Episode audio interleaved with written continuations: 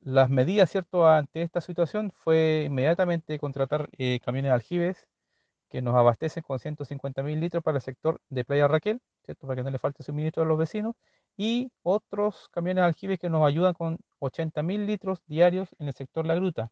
Esto para garantizar, ¿cierto?, los niveles de agua para suficiente para la población y además para ayudar a los retrolavados de los filtros. Además se realizó una limpieza del filtro del sector La Gruta y también se realizó una limpieza de las redes matrices, ¿cierto?, que abastecen de agua a la comunidad de Puerto Octay. Paralelamente, ¿cierto?, estamos eh, cotizando algunas empresas para realizar la limpieza de este pozo, ¿cierto?, sacar toda la arena que tiene. Además, eh, rehabilitar un pozo que estaba en desuso y también se está manejando la opción cierta de construir un tercer pozo en el sector para poder garantizar el servicio, ¿cierto?, de agua potable a la comunidad.